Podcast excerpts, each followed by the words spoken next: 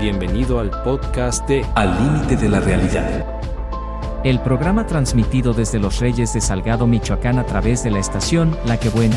Conducido por el ingeniero Juan José Hernández Segura, el ingeniero José Antonio Ayala Urbina y la licenciada Blanca Esther López Castellanos. Nos puedes encontrar en Spotify, Amazon Music, Samsung Podcasts, Apple Podcasts, Pandora, Tune Radio, iHeartRadio y Dice. Síguenos en Al límite de la realidad y encontrarás las transmisiones de todos los programas. Al límite de la realidad. Escuchemos la promoción de nuestro patrocinador, Biosa, Biomanejo Integral Orgánico Sustentable para la Agricultura Sociedad de Producción Rural. Para más información, visite biosa.org.mx. Al límite de la realidad. Biosa te trae la promoción de la semana. Biomenores actúa como activador de procesos bioquímicos como la respiración, la fotosíntesis y la fijación del nitrógeno. Además, ayuda como activador de enzimas esenciales en el crecimiento de las plantas. A tan solo 660 pesos la garrafa de 20 litros. Biofósforo es un fertilizante rico en fósforo cuya fuente principal se deriva de la roca fosfórica. Este juega un papel muy importante en la generación de energía para los procesos metabólicos que requiere la planta, tales como la fotosíntesis. A tan solo 740 pesos la garrafa de 20 litros. La arginina es un aminoácido que ayuda con el almacenamiento y transporte del nitrógeno. Además, induce la síntesis de hormonas de frutos y flores. A tan solo 285 pesos el paquete de 100 gramos. El caldo sulfocálcico es un caldo mineral muy útil para controlar enfermedades ocasionadas por hongos en los cultivos. A tan solo 400 pesos la garrafa de 20 litros. Además, llévate por 7.500 pesos una tonelada de fórmula aguacatera, por 6.900 pesos una tonelada de leonardita, por 2.400 una tonelada de dolomita y por 6.700 una tonelada de roca fosfórica. Orgánico, sabe y nutre mejor. Te esperamos en Mario Andrade Andrade número 10, detrás del Oxo de la Higuerita. Bueno, pues eh, hoy iniciamos con este programa que ha pues estado esperado por muchos de nuestros uh, oyentes y ahora también videntes a través del Facebook. Blanquita, muy buenos y despejados días tengas. estar nuevamente con todos ustedes en esta mañana, en este sábado, donde hablaremos un tema muy importante. Invitamos a todos nuestros radioescuchas a que se queden a escucharnos todo el programa. Bueno, pues el tema como lo decía en la introducción, de en búsqueda de sentido, eh, nos lleva también a tomar decisiones que no debería de ser. Decimos un desenlace amoroso que se quebra. Eh, yo recuerdo que pues hace muchos años, cuando yo estaba niño, decían, no, pues que se envenenó con raticida porque la terminó el novio, ¿no? Este, y era con X frecuencia o que se colgó de un árbol por desenlaces amorosos, ¿no? Este, decía Víctor Frank, cuando eh, el hombre la mujer, pues, eh, ya no busca ese sentido de la vida, toma decisiones difíciles, a veces rápidas, a veces lentas como el que le entra a la drogadicción, a veces no le entra, lo obligan. Hoy se da mucho esto que te tocan la mano y ya te están enyerbando. O sea, ya no es por porque tú lo quieras, sino te inducen a veces a fuerzas o te raptan. Hoy se ha sabido de historias donde raptan a muchas señoritas para la prostitución y para que accedan a, todo, controlarlas, además de llevárselas a veces a otros países, las empiezan a envenenar con drogas para que pierdan todo tipo de voluntad y pues obedezcan lo que tienen que obedecer. Y esto pues deja muchos también hogares destrozados, niños, niñas, y, es un suicidio lento, no porque lo quiera la gente, sino porque hay otra gente que obliga a, tomar ese camino eh, en esa situación. Y hoy tenemos, bueno, pues un versado que ha tratado por lo menos casos locales y que ha visto muchos casos nacionales e internacionales de este panorama. Y estamos ah, hablando de nuestro invitado del día de hoy, al doctor Antonio. Muy buenos días. Gracias por la invitación y esperamos que podamos abrir un poco el panorama con respecto al tema y para que la ciudadanía encuentre un camino. A veces no sabemos cómo hacerle cuando nos traen a una chava, a un chamaquito, a un joven, este, hoy que el mundo, pues no sé qué nos está pasando como seres humanos, dicen que Satanás, Lucifer está más atrás de, de nosotros que nunca, estamos tomando un sesgo muy difícil, muy difícil, no debería de ser así. La conducta humana debiera de ser para construir, para apoyar, para resolver los problemas juntos eh, y no para inhibirlos o para hacer otro tipo de, de actos que atentan con la naturaleza humana. Eso es cuando son obligados, pero hay gente también que perdió el empleo y que también entra por un camino de depresión este, difícil o que perdió la zarzamora y queda endeudado. Hemos visto casos de esos que, que toman decisiones eh, muy difíciles. Afortunadamente son unos cuantos, no son todos, eh, porque pierden todo su patrimonio y todavía los andan persiguiendo, ya no tienen nada que exprimirles. Ya ni como los vampiros, ya ni la sangre vale, ¿no? Ni Satanás quiere ya los pactos para resolver problemas, ¿no? Este, y se ha dado aquí en la región, pero también esto no es privativo de nuestra región, de muchos lados, ¿no? Entonces, el hombre tiene que encontrar un sentido, o, cuando estás en una relación matrimonial y, y de pronto ya no te quiero y hazle como puedas, tanto para él o para ella, son situaciones difíciles para los hijos también que están en edad de construirse. Y ahí vienen los problemas agudos, aunque alguien dice que también hay una que lo que no te mata te vuelve más fuerte, ¿no? Y generalmente así es. ¿Cómo son los casos? ¿Qué nos puedes recomendar? ¿Qué deberíamos de hacer ante una situación de esa naturaleza para evitar eso que pues en nuestra sociedad se está dando, el suicidio rápido, que se quita la vida con su propia mano? o el lento. ¿Y cuál es el lento? Pues empiezan las borracheras y ahí duran hasta que se mueren de cirrosis. Este, y luego se dice que es una enfermedad. Eh, o la drogadicción, o, ya te vale. Ventas a la prostitución, este, si eres mujer. Eh, o a la delincuencia también, te vale, pues ya no me puedo yo matar por mí mismo, voy a buscar que me quiten la vida, ¿no? Pero antes me llevo dos. Esos son suicidas como los kamikazes, ¿no? Cuando pues ve y destruye, ahí en la Segunda Guerra Mundial, ¿no? Que se originaba mucho, destruye tal campamento, tal cosa. Sabías que te iban a, morir también. Era un suicidio ahí. Pero decían, ahí a Dios te lo premiará. ¿Cómo actúa el cerebro que le ves a la gente? y que actúa de esa manera. Bien, bueno, me gustaría comenzar con la idea de que esto tiene que hacerse visible ante la sociedad. Uno de los problemas que tenemos con estas conductas es el hecho de querer ocultarlas, de querer ignorarlas, de no darnos cuenta de lo que está sucediendo en el entorno. Y esto es muy común en el sentido de que cuando sucede el acto, en este caso el suicidio, muchas personas tienden a decir es que no nos dimos cuenta, es que lo veíamos tan feliz que parecía que no había ningún problema. Y esta es la parte más importante tal vez de todas. Por ahí me gustaría iniciar. La muerte es algo que nos da miedo a todos. Esta falsedad que se nos ha generado entre los mexicanos de que nosotros nos reímos de la muerte, nos reímos mientras que sea la muerte de otro. Pero cuando es la nuestra, la de un familiar cercano, la de alguien que queremos o hasta amamos, esa muerte no nos es indiferente. Esa muerte nos duele y demasiado.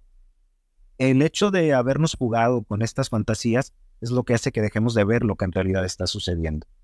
Eh, el suicidio se ha ocultado, se ha restringido y en algunos casos hasta criminalizado. Las religiones lo consideran pecado mortal. Y ese es uno de los grandes problemas que hemos tenido para enfrentarlo.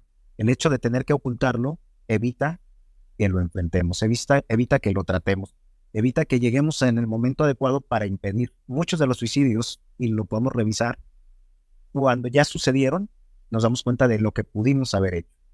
La ventaja de estos momentos es que hay estudios, hay análisis, hay comprensión de lo que sucede con el suicida.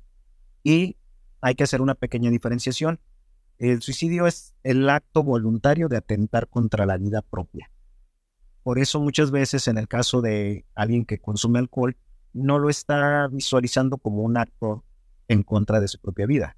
Lo está visualizando como un disfrute, lo está visualizando como un escape, lo está viendo de una manera totalmente distinta.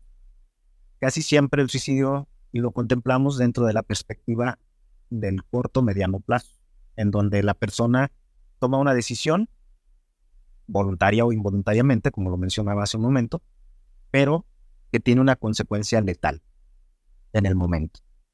Eh, aquí sí es necesario entender que la drogadicción y algunas otras conductas son suicidas por el riesgo en el que se pone, pero no propiamente podríamos considerarlas como un suicidio en, el concepto propio de atentar directamente contra la vida o contra la integridad física.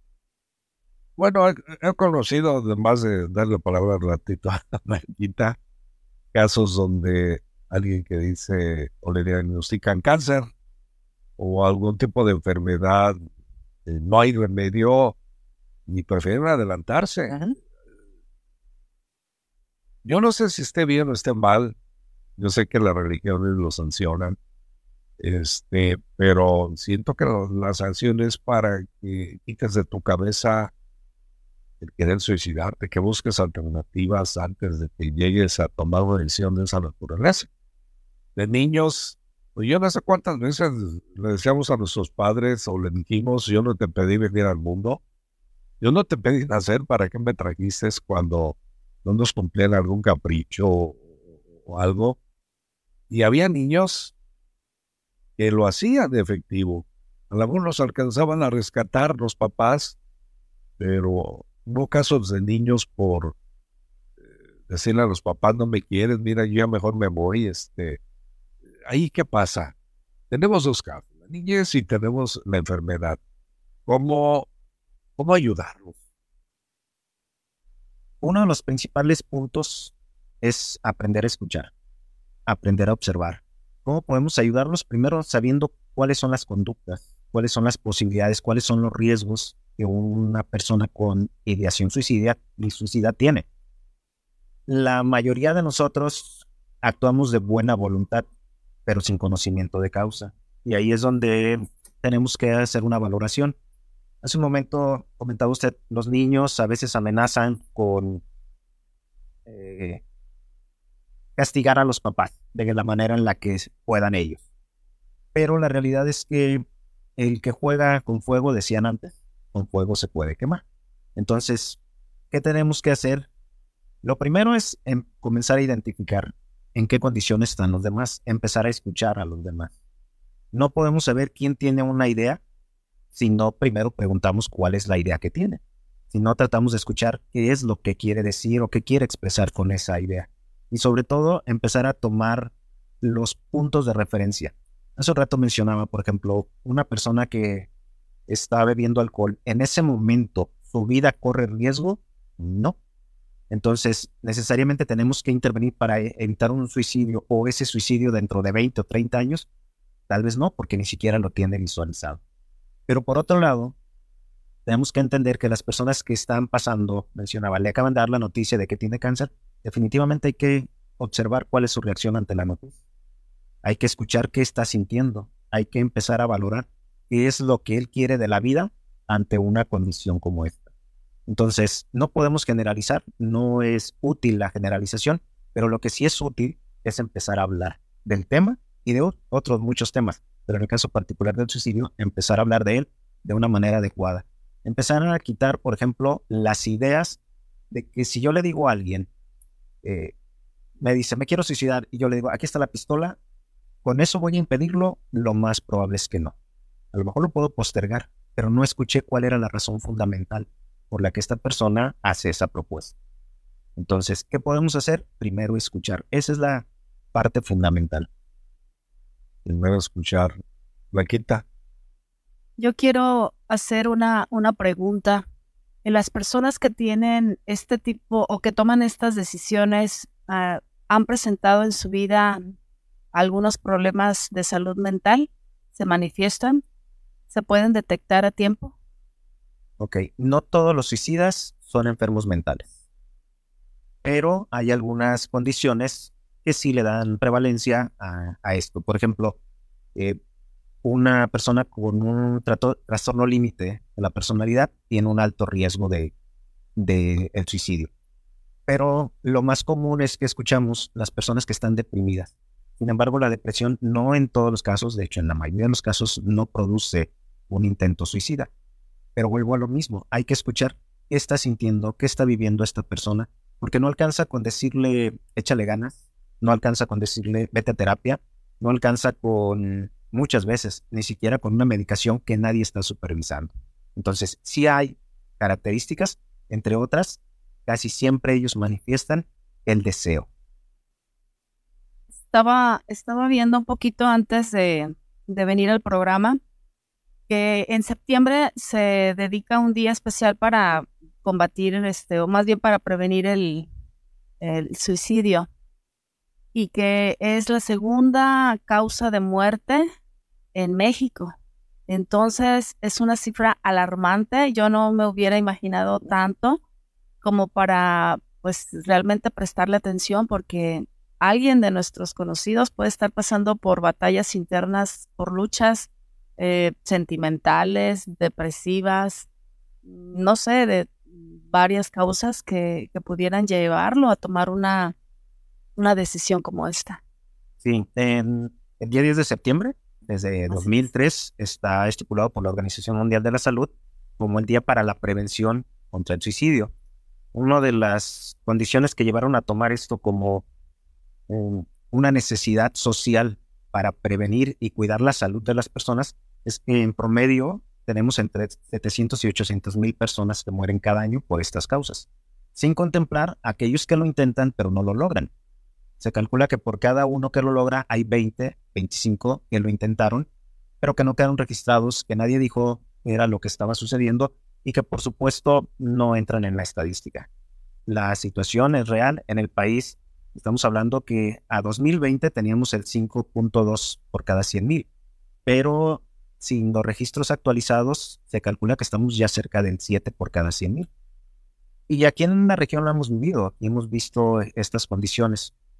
Y uno de los problemas que hay que cuidar y que los medios tienen que cuidar es que cuando se da un acto suicida y se difunde el cómo se realizó, el qué se realizó, por qué la persona lo hizo, otros tantos empiezan a sentirse apoyados por eso y lo intentan. Entonces, el vigilar el cómo es la parte más importante. Por eso al principio decía, es necesario hablar del tema, pero saber hablar del mismo. Esa es la parte más importante. Aunque bueno, pues es difícil, ¿no? Ya llegó Roberto Huitrón. Buenos días, Roberto. Este, yo quisiera primero intervenir y creo que hay que hacer una distinción. Hay diferentes tipos de suicidio y por lo tanto diferentes motivos por los cuales suicida, ¿no? Eh, diferentes tipos de suicidas. Pongamos, yo quisiera poner en el tapete la discusión algo que, que es importante discutir también, que es la muerte asistida. Porque hay gente que pues, está sufriendo, cuando más que nada cuando tiene una enfermedad terminal y que ya no tiene este, pues, posibilidades de vivir más y que está sufriendo. Entonces está la figura de la, de la muerte asistida. Y ese tipo de suicidas son, yo sí diría, muy diferentes a los que intentan suicidarse por depresión o por deudas, ¿no? Aquí se daba mucho cuando la zarzamora, cada final de, de, de cierre de, de, cultivo del corte, perdón, este, pues, había varios suicidas porque debían mucho dinero, porque habían caído en bancarrota, porque todas sus propiedades las habían perdido. Y casi era clásico cuando menos hubiera un, un suicida por esos motivos. Hay suicidas hasta por malas calificaciones en el caso de los, de los muchachos. Entonces yo creo que hay que ser distinciones para poder también, este, en el caso de una asistencia profesional, este, lo primero es ver cuáles son las motivaciones. Se pensaba antes, pongamos que las sociedades eh, económicamente bajas o las poblaciones económicamente mal, era posible más que fueran más susceptibles al suicidio. Y tenemos desde hace muchos años la experiencia de los países como Suecia, Finlandia, o sea, países que tienen resuelto su problema económico y que se que son sociedades de, pues de, con bienestar. Y hay, el índice de suicidios es muy grande, es más, más grande que en los países en desarrollo o en situaciones. ¿Tú a qué crees que se debe este tipo de, en el caso de los, de los países donde están en confort, el suicidio? Bien, me gustaría retomar la primera idea que puso y contesto enseguida. Eh, la muerte asistida eh, hace una gran diferencia con el suicidio, en el sentido de que hay condiciones, hay características, hay una definición, pero no hay un marco legal. Ese es el gran problema. El suicida no pregunta por nada. El suicida, si tiene algo que lo está llevando a esa condición, ya lo pensó, ya lo analizó, ya lo planeó y lo va a hacer. No va a pedir permiso a lo legal. Cosa diferente con la muerte asistida, en donde en México no existe un marco jurídico que permita que se dé. No quiere decir que no suceda, pero no lo permite, no lo permite la ley. En el caso de, países, voy a tomar Japón, que es uno de los que tienen un índice muy alto, a pesar de todas las condiciones de bienestar, de salud, de desarrollo, de que fue una de las primeras potencias hasta hace unos años. Aquí algo de lo que en los estudios se prueba es que países como este tienen una exigencia muy grande a nivel social, donde no alcanza con ser bueno, tienes que ser mejor y no alcanza con ser mejor, tienes que ser el mejor. Eso hace que haya una competencia tan grande que cuando no alcanzas el objetivo, eh, la derrota familiar, la derrota social y la derrota personal es tan grande que no se puede eh, vivir en deshonor. Teniendo en cuenta que, por ejemplo, en Japón está la salida tradicional de acabar con la vida para no perder el honor. En ese sentido, es cierto que es un suicidio como tal, aunque las condiciones son muy, muy restrictivas y se tienen que estudiar de manera muy particular en ese, en ese espacio. Otros países de primer mundo, como la misma Corea del Sur, que no tienen la misma tradición, pero sí características similares, tienen un nivel muy alto de suicidio. Y los estudios conducen al nivel de competitividad. Los niveles de exigencia tan altos obligan a que las personas se sientan derrotadas por el simple hecho de no alcanzar el objetivo social. Eso es en, algunos casos, pero hablamos del suicidio en jóvenes, en jóvenes que lamentablemente mm, pues están envueltos en, drogadicción, en familias ah, desintegradas, en abandono, en situación de calle, en tantos factores que pueden agregarse para que un joven eh, pues decida quitarse la vida. ¿Qué podemos hacer esto de, combatir el, suicidio, ¿qué acciones se deben de tomar? En primera instancia, esos son los extremos. La realidad es que niños de familia, niños en buena condición, niños que parece que no tienen ningún problema, lo hacen. Lo intentan y algunos lo logran. ¿Qué es lo que sucede? Eh, voy a volver a los estudios. Hasta antes de los 12 años, la idea que tenemos es muy infantil. Y en estos sentidos, la muerte para algunos de ellos es su salida, lo mencionaba hace un rato. Eh, los niños amenazan, si a mí no me das lo que yo quiero, entonces ¿qué sentido tiene vivir? Pero no le dan el valor a la vida puesto que no tienen la referencia de la consecuencia de la muerte. Esto hasta los 12 años aproximadamente, más o menos. Sin embargo, el suicidio juvenil a partir de los 12 a los 18 años en el país es muy, muy alto. ¿Qué condiciones? Mencionaba que la principal herramienta es el hablar y escuchar a la persona. Es la principal herramienta. Pero ¿de qué voy a hablar? ¿De qué le voy a preguntar a la persona si mi hijo ni siquiera me hace caso? Si ni siquiera lo puedo... Pero ¿cómo puedes detectar o cómo puedes tú pensar siquiera que un hijo tuyo, que un familiar tiene esos pensamientos? Ok, los pensamientos todavía no podemos leerlos. Nos cuesta demasiado trabajo interpretar qué está haciendo. Ahí sí nos vamos a meter un poquito más. Por ejemplo, que una persona que antes era muy ordenada, de pronto deja de ser ordenada. Que una persona que cuidaba muy bien sus características físicas deja de cuidarlas. O en el otro caso que es más infantil, empieza a regalar sus juguetes como si los estuviera heredando. Empieza a desinteresarse por las cosas que antes tenía interés. Ojo, esto no quiere decir necesariamente que va a tener una conducta suicida, pero sí es lo que nos debe de llamar la atención. Esa es la pregunta que usted decía, ¿qué, qué me debe llamar la atención? Para poder empezar a cuestionar indirectamente sobre el tema, no directamente.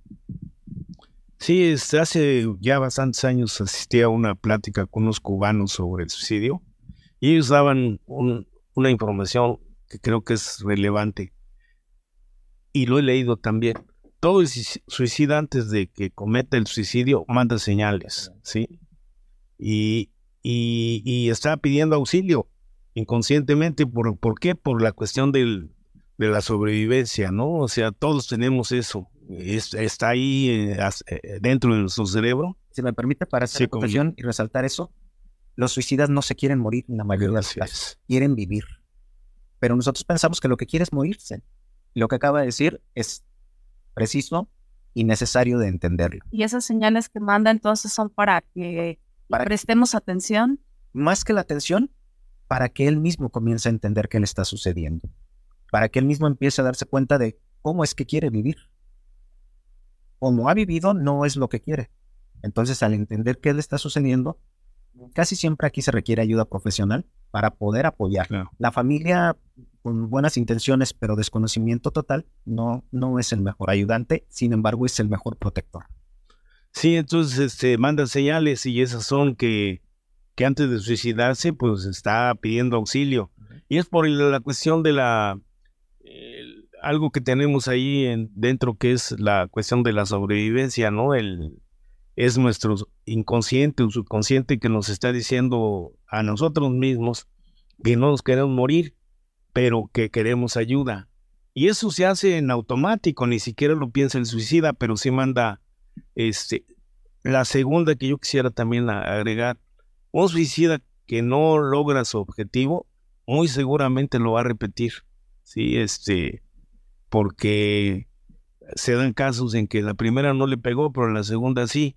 Entonces hay que estar también muy alertas en, en esas situaciones, porque como lo que dices, hay que saber qué es lo que está motivando a esa acción de atentar contra su vida. Esta parte que menciona de un suicida lo va a volver a intentar, no hay garantía de que lo vuelva a intentar a menos que las condiciones no cambien. Si las condiciones siguen siendo las mismas y esa ha sido su solución, la va a volver a intentar. Porque todos hacemos lo mismo. Sabemos que falla algo, pero queremos que algún día funcione y lo seguimos repitiendo. En el caso de que las condiciones cambien, lo más probable es que la persona que intentó suicidarse ya no está, ya no tiene esa necesidad. Por consecuencia, lo más probable es que no lo intente. Porque eso es un estigma, es uno de los mitos que hay, de que alguien que intentó suicidarse hay que cuidarlo toda la vida porque lo va a volver a intentar. No necesariamente, a menos que las condiciones permanezcan. Y si esa es la única salida que puede observar o que cree que puede tener, pues la va a intentar. Bueno, pues eh, es en esta sociedad donde te cobran impuestos, donde tratan de que las cosas funcionen, yo creo que se nos ha olvidado mucho el ser humano, el desarrollo del ser humano pero no única y exclusivamente del lado material, porque allí la estamos regando.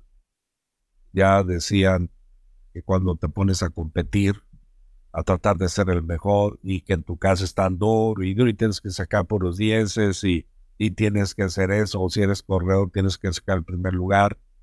O sea, el esfuerzo es demasiado, pero no va acompañado. Mira, si no lo puedes hacer, pues no importa, lo vuelves a intentar pero cuando la exigencia es demasiado y después hay hasta golpes y no lo realizas o no sabes por qué sacas. O hay condena moral, social, perdón, la condena social pesa mucho. Sí. En esos tipos de sociedades. Desgraciadamente, desgraciadamente estamos dados a escuchar mucho el que dirán y a tratar de que no digan nada. Aunque a final de cuentas sabemos que el que dirán nunca lo vas a pagar, que siempre habrá gente, como decían allá en pueblo Santa Clara, ¿no? Chingaquedito. Eh, siempre va a haber gente, o vamos a ser gente así, yo no sé qué nos pasa en nuestra naturaleza, que tratamos que al ser humano le vaya mal, casi en lo general. Este, que si alguien vemos que está creciendo, ¿qué, ¿qué, estará haciendo? ¿Y qué lío se metió? Eh, eh, porque todo lo, lo comparamos con nosotros. Nosotros, que nosotros no podemos, porque aquel sí puede. Y, y, y, entonces es, siento que es una lucha también donde no hemos sabido educarnos, porque nos ha faltado una parte. La parte se llama lo espiritual, que a veces no encuentras en la iglesia, generalmente, ¿no? Vas, escuchas misa, pero no hay esa parte de fortalecimiento espiritual que debería de haber y que en la iglesia no va a estar, va a estar en la familia. Creo que la parte espiritual debe estar en la familia desde los padres, pero tampoco estamos educados para eso. Entonces, ni, ni nuestros gobernantes hoy que se vienen campañas políticas y que todo el mundo ofrece el puente, ofrece la construcción de esto, o el embellecimiento de tal calle, o las lámparas, o los caminos, pero yo no he visto que ofrezcan el desenvolvimiento del ser humano para formar una mejor familia en equilibrio. pienso que el equilibrio es importante porque si el papá tiene un monto de dinero, pues también tiene que se le saben que eso es lo que gano. Puedo ganar más, pero mis capacidades, mis cosas no me lo permiten. Pero si usted me ayuda, pues vamos a echarle ganas, ¿no? Este, y a veces nos sentimos más hacemos querer a la familia que nosotros somos bien fregones, que somos esto. Y, y, es ahí donde al no cumplir, pues también repercute mucho en la familia, ¿no? O, el hijo va aprendiendo de cómo es el papá, en fin. Entonces, siento que hoy estamos, dice, hoy tenemos corcholatas que elegir, hoy tenemos este otra indígena que dice que, que es de abolengo también que elegir. Y cuando tú comparas todo esto y ves los trancazos que se están dando allá arriba por el ser o querer ser el número one, a mí me preocupa porque somos mexicanos o no somos. Cuando vemos hoy en los medios de comunicación están mandando mensajes, señales, y un Salinas en su yate por allá tomándose un café y diciendo, ustedes mexicanos, pues no la hacen, ¿no? Eh, pienso que Salinas Pliego anda mal demasiado mal que se lo está comiendo el poder, se lo está engullendo eh, eh, lo material. Pero bueno, esa es otra cosa. Pero esas son, además, no, son figuras este, públicas, y, pero que son ejemplos. Te están enviando precisamente ese ejercicio y tú acá de abajo, que no sabes leer ni escribir. Que ni trabajo tienes. Que ni trabajo tienes. Y aquel sinvergüenza que está diciendo que no, que eres de quinta o de sexta, pues caray. Veo de mujeres y viajando acá en un yate. Ah, bueno, entonces, y, y, mandándonos señales a todos, pues eso también hace que la no encontremos sentido. Y, los modelos, ¿no? Que sea toda la vida y no voy a salir de jodido. De no hay modelos porque son modelos de vida. De este y eso son causales también. Y, y, yo no he visto, yo espero ver a los candidatos próximos, ¿no? Este, que nos estén hablando de valores, porque hoy nos están hablando hasta de los libros de texto. Yo recuerdo que pues desde siempre les han hecho cambios eh, pensando que son mejoras y, y, nunca se había dicho nada y hoy hay una polémica y además son new face o como les llaman este, noticias falsas que te ponen cuadros y agarramos los mexicanos también partido, ¿no? Este, si es cierto, no es cierto, sin saber si aquello es verdad o es mentira, ¿no? Entonces, nos han leído. tratan de confundirnos por todos lados. Y eso, pues, eh, son ingredientes también para que el ser humano vaya perdiendo el sentido de la vida, ¿no? Y, cuando yo hablaba de, suicidios a largo plazo, ¿sí? disculpe, a lo mejor no hay eso en, la, el argumento de, del suicida, ¿no?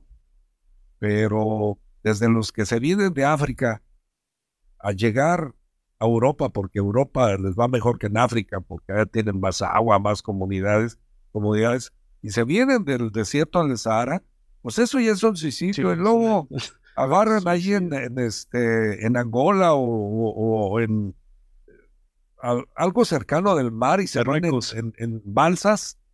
¿Cuánta gente no ha muerto por eso? Entonces, no es hijos. Es un tipo de suicida Eh, ahí, voluntario. Ahí habría que eh, justificar que no es un suicida porque está buscando su bienestar, está buscando darle continuidad a la vida, está buscando la mejoría. El suicida, en un momento dado, pierde esta intención, que el acto, aunque es su el acto suicida no está en el proyecto del, del que está cometiendo el acto suicida, porque él lo está haciendo. Desde luego no buscan la muerte, pero a final de cuentas, yo veo que puedo morir. Este, me estoy arriesgando demasiado y, y sé que puedo morir y para mí es un suicidio en potencia. Estoy por cruzar el río Bravo hoy, lo que se ha visto, ¿no? Que se han muerto dos y hacen un escándalo nacional. Está bien. Es importante que nadie muera y que siga Estados Unidos, ¿para qué puso las boyas? Eh, yo no sé si el muchacho hubiera pensado que iba a morir o no hubiera pensado o había la pro- probabilidad y aún así se lanza. Es un acto suicida. Porque es un acto arriesgado. en el riesgo. Claro, yo, yo también. Porque hay que visualizar al suicida en las dimensiones que le corresponden. Y los actos arriesgados, todos los O tenemos. temerarios. O temerarios, eh, simple y sencillamente entre los 10 y los 19 años vamos a encontrar a personas sin casco, vamos a encontrar rebasando por la derecha, vamos a- pero no son conductas necesariamente Los suicidas. famosos retos, ¿no? Los- bueno, es que ahí en los retos ya habría que valorar qué, qué está buscando cada quien. Pero para no perdernos y, e insistir en que el suicidio es una serie de conductas que están dirigidas propiamente a atentar contra la vida propia y conseguir el dar el paso hacia la muerte. Quien de pronto, vamos a imaginar, que quiere cruzar el río Bravo con la intención de ganar un poco más, mantener mejor a su familia, desarrollarse, no está buscando morirse. ¿Hay ese riesgo? Sí, se llama riesgo. No es un intento suicida. Pero habrá quien sí lo valore como, pues si no paso y me matan, ya. Sin embargo, no es la mayoría. ¿Qué, qué- qué pasa con, con los en el viejo oeste cuando sacaban las pistolas? Uno de ellos iba a sobrevivir probablemente o los dos iban a morir cuando hacían los duelos. Podríamos llamar eso, aunque ya esté lejano, pero también pasa actualmente, aunque ya no esté. Pero podríamos llamar eso suicida porque saben que uno va a morir y que van a ver cuál es su rapidez y Pero todo están tratando de sobrevivir. O sea, el otro va a Es morir. usar la pero vida por, es contra la vida. Sí, claro, es, es una No apuesta. saben cuál de los dos es el que va. Así es. Eso es lo que hace la diferencia. Aquí, para que quede muy claro y, y no nos perdamos, el suicida tiene la intención de dejar de sufrir a través de la muerte. Eh, en el ejemplo del gatillero, sabe que corre riesgo, pero no hay garantía de que va a morir. Entonces se llama riesgo suicida. Riesgo. O no, porque así lo han connotado, ¿no? Este, Ok. Eh, los riesgos suicidas, por ejemplo, nos tendríamos que ir a, si consumes raticida, el riesgo de que te mueras es alto. Eh, si consumes mucho azúcar, el riesgo de que te mueras no es. O el que atraviesa de una, de una torre a otra torre a través del equilibrio, pues ese, él sabe que puede morir, pero su objetivo no es morir. Y su O sea, negocio es hacer eso. Exacto. Eh, suicida no lo ve como negocio, no le ve una utilidad posterior, salvo la de tal vez castigar o, llam- o demostrar que sus llamadas de atención no fueron escuchadas. Esa es la pequeña diferencia. A mí me gustaría poner aquí también en discusión la importancia que tienen los grupos de autoayuda. Porque al no haber, ya lo decía Juan, ni la sociedad, ni la familia, porque ni la familia, o sea, aunque, la- aunque en la familia se da este, la formación espiritual y moral, pues hay familias desintegradas que ahí nunca va a haber este, ningún tipo de ayuda, al contrario, ¿sí? Muchas veces la familia es la que le da en la torre al propio, a la propia persona. Entonces, al carecer eso, conocer los modelos que como modelos tenemos en la cabeza, pero en la vida real es otra cosa.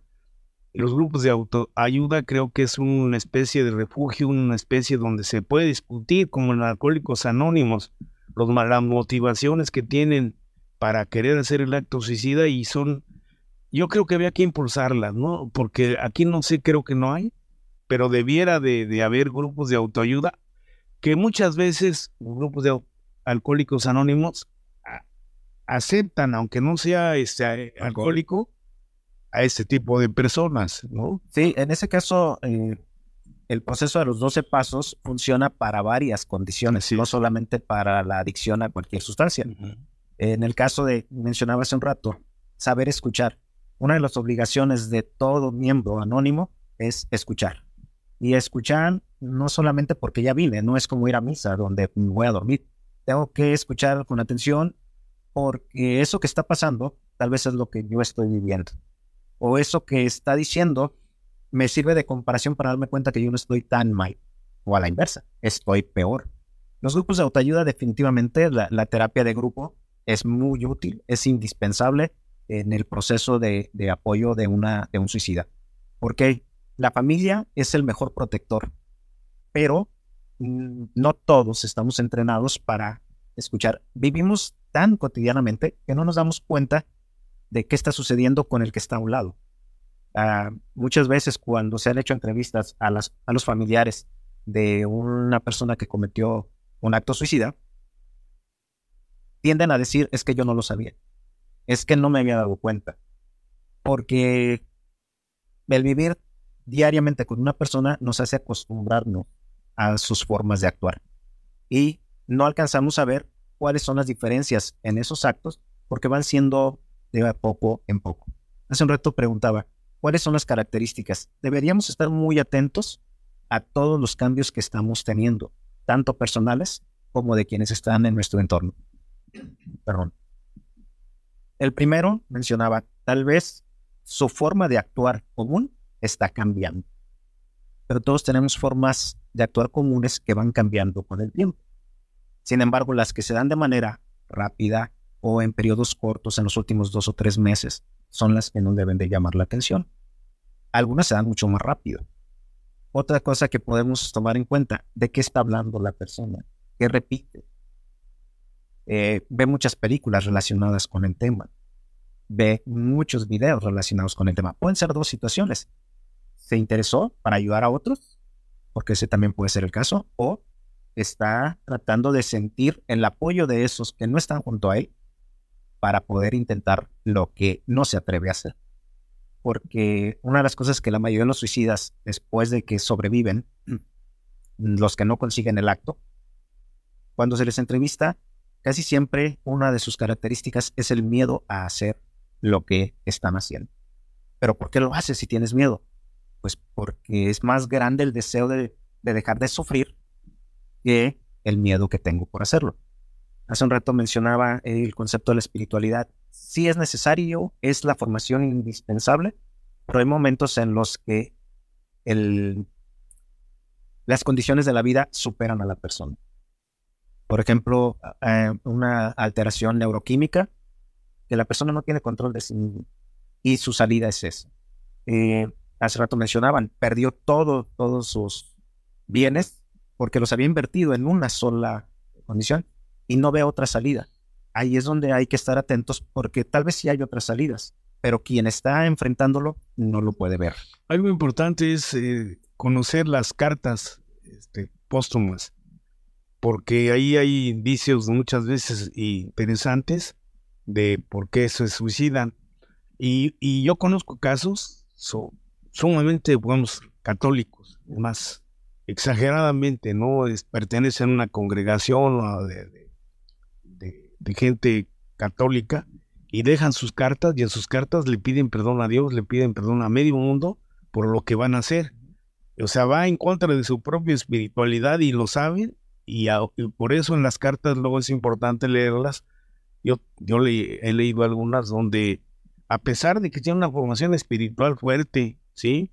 Este, desde chicos, toman la decisión y en la misma carta están pidiendo perdón a, su religión, a lo que, porque saben que va en contra de sus propios principios religiosos. Toda lo hacen. no es suficiente contra esta situación que están viviendo. Es tan grande lo que sienten o lo que ya son capaces de manejar que es mejor la salida que va en contra de su familia, de su religión, de sus creencias, de su formación, de su propia vida.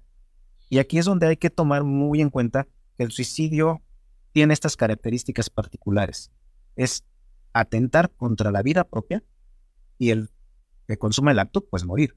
Pero quien no, sobrevivir con un estigma, que eso es lo que hay que empezar a, a manejar, quitar el estigma. Los estigmas hay que empezar a aprender a manejarlos, porque vivimos en sociedades donde, como decía hace rato, habla de nosotros gente que ni nos conoce, pero el estigma va mucho más allá. Ni siquiera sé quién es, pero sé que lo intentó. Y cuando yo lo encuentre, sé que es un suicida. Ponemos etiquetas que no son necesariamente una descripción de la persona, pero que se vuelven una carga social. Y estas partes son las que hay que empezar a trabajar desde afuera. No solamente prevenir es escuchar a la persona, prevenir es dejar de atacarlo, prevenir es dejar de presionar, prevenir es empezar a disminuir estas cargas sociales que tenemos. Por ejemplo, hace un rato mencionaba todo esto que en la politiquería se da y que de pronto nos damos cuenta que en la realidad el crecimiento social es mínimo. No existe un como paso de la pobreza, ya no existe ni siquiera la clase media, porque el movimiento social es solamente un 2% a nivel nacional. ¿Y esto quién lo maneja? Bueno, pues son situaciones que desde las organizaciones, desde las estructuras de gobierno, no se ha dado. Prefieren darle 3 mil pesos a alguien, es válido para que se convierta en un seguidor a dar formación. Esas son situaciones que tal vez tendríamos que tomar en cuenta, pero el tema que nos atañe está más en relación del momento propio que vive la persona.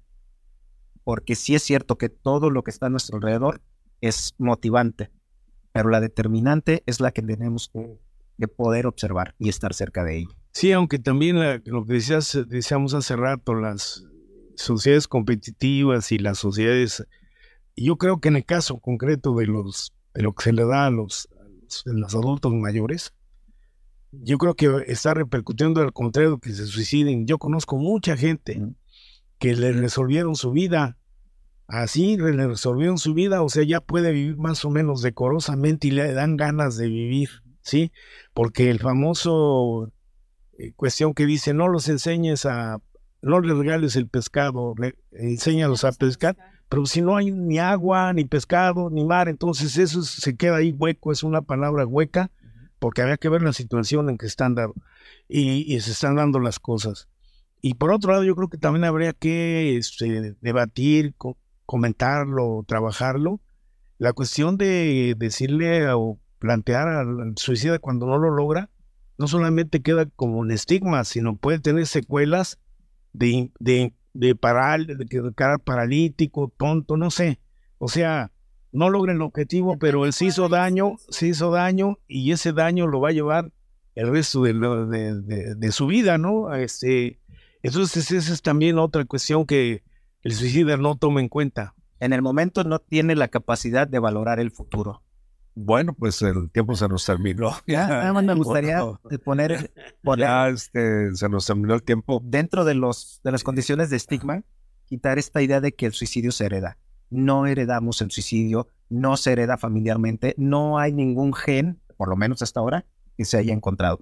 Pero sí es algo que muchas familias utilizan para poder justificar las condiciones en las que se vive. Bueno, pues muchísimas gracias. Gracias, Blanquita. Gracias a todos ustedes. al auditorio. Y les recuerdo que este programa se repite en el canal 21 y 101 T, eh, digital de TND. Toda la semana que próxima se repite este, para que los que nos alcanzaron ya comenzaron y todo pues, lo puedan disfrutar y Ya no le dejamos nada al cine y este, pues rápidamente, yo creo que ya ni leemos eso, Blanquita, la, la vida de cine. tiempo estuvo muy interesante el tema.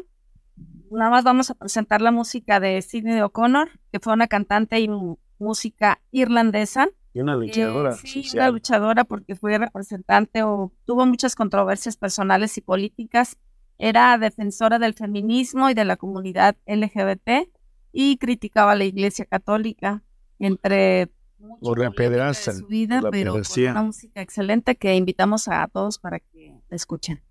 Bueno, pues eh, yo espero que les agrade cine, aunque fue muy polémica por allá en los setentas porque rompió en uno de sus conciertos una fotografía del Papa Juan Pablo II en señal de protesta por la, el abuso infantil que ella misma vivió, ella misma, entonces tenía esa laceración y fue una vida muy difícil la que sufrió, la que vivió a pesar de ser una artista talentosa. Este, se le suicida un hijo el año pasado, antepasado, de 17 años. del tema. Este, y eso la, la mete en una depresión tremenda. ¿De qué murió? Pues todavía no dicen de qué murió, pero pues empezó a dejarse morir a lo mejor este, lentamente.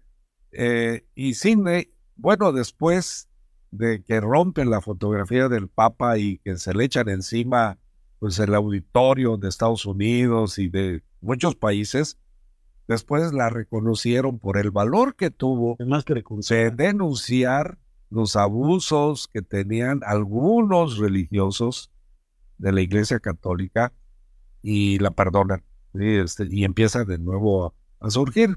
Tiene una canción muy bonita, llena de dolor, de enjundia, que es la primera que vamos a escuchar. se llama eh, Nothing Compares to You. Y nos vemos. Gracias, Toño. Gracias, gracias, gracias Blanquita. Gracias, gracias a todos. Pasen un excelente fin de semana.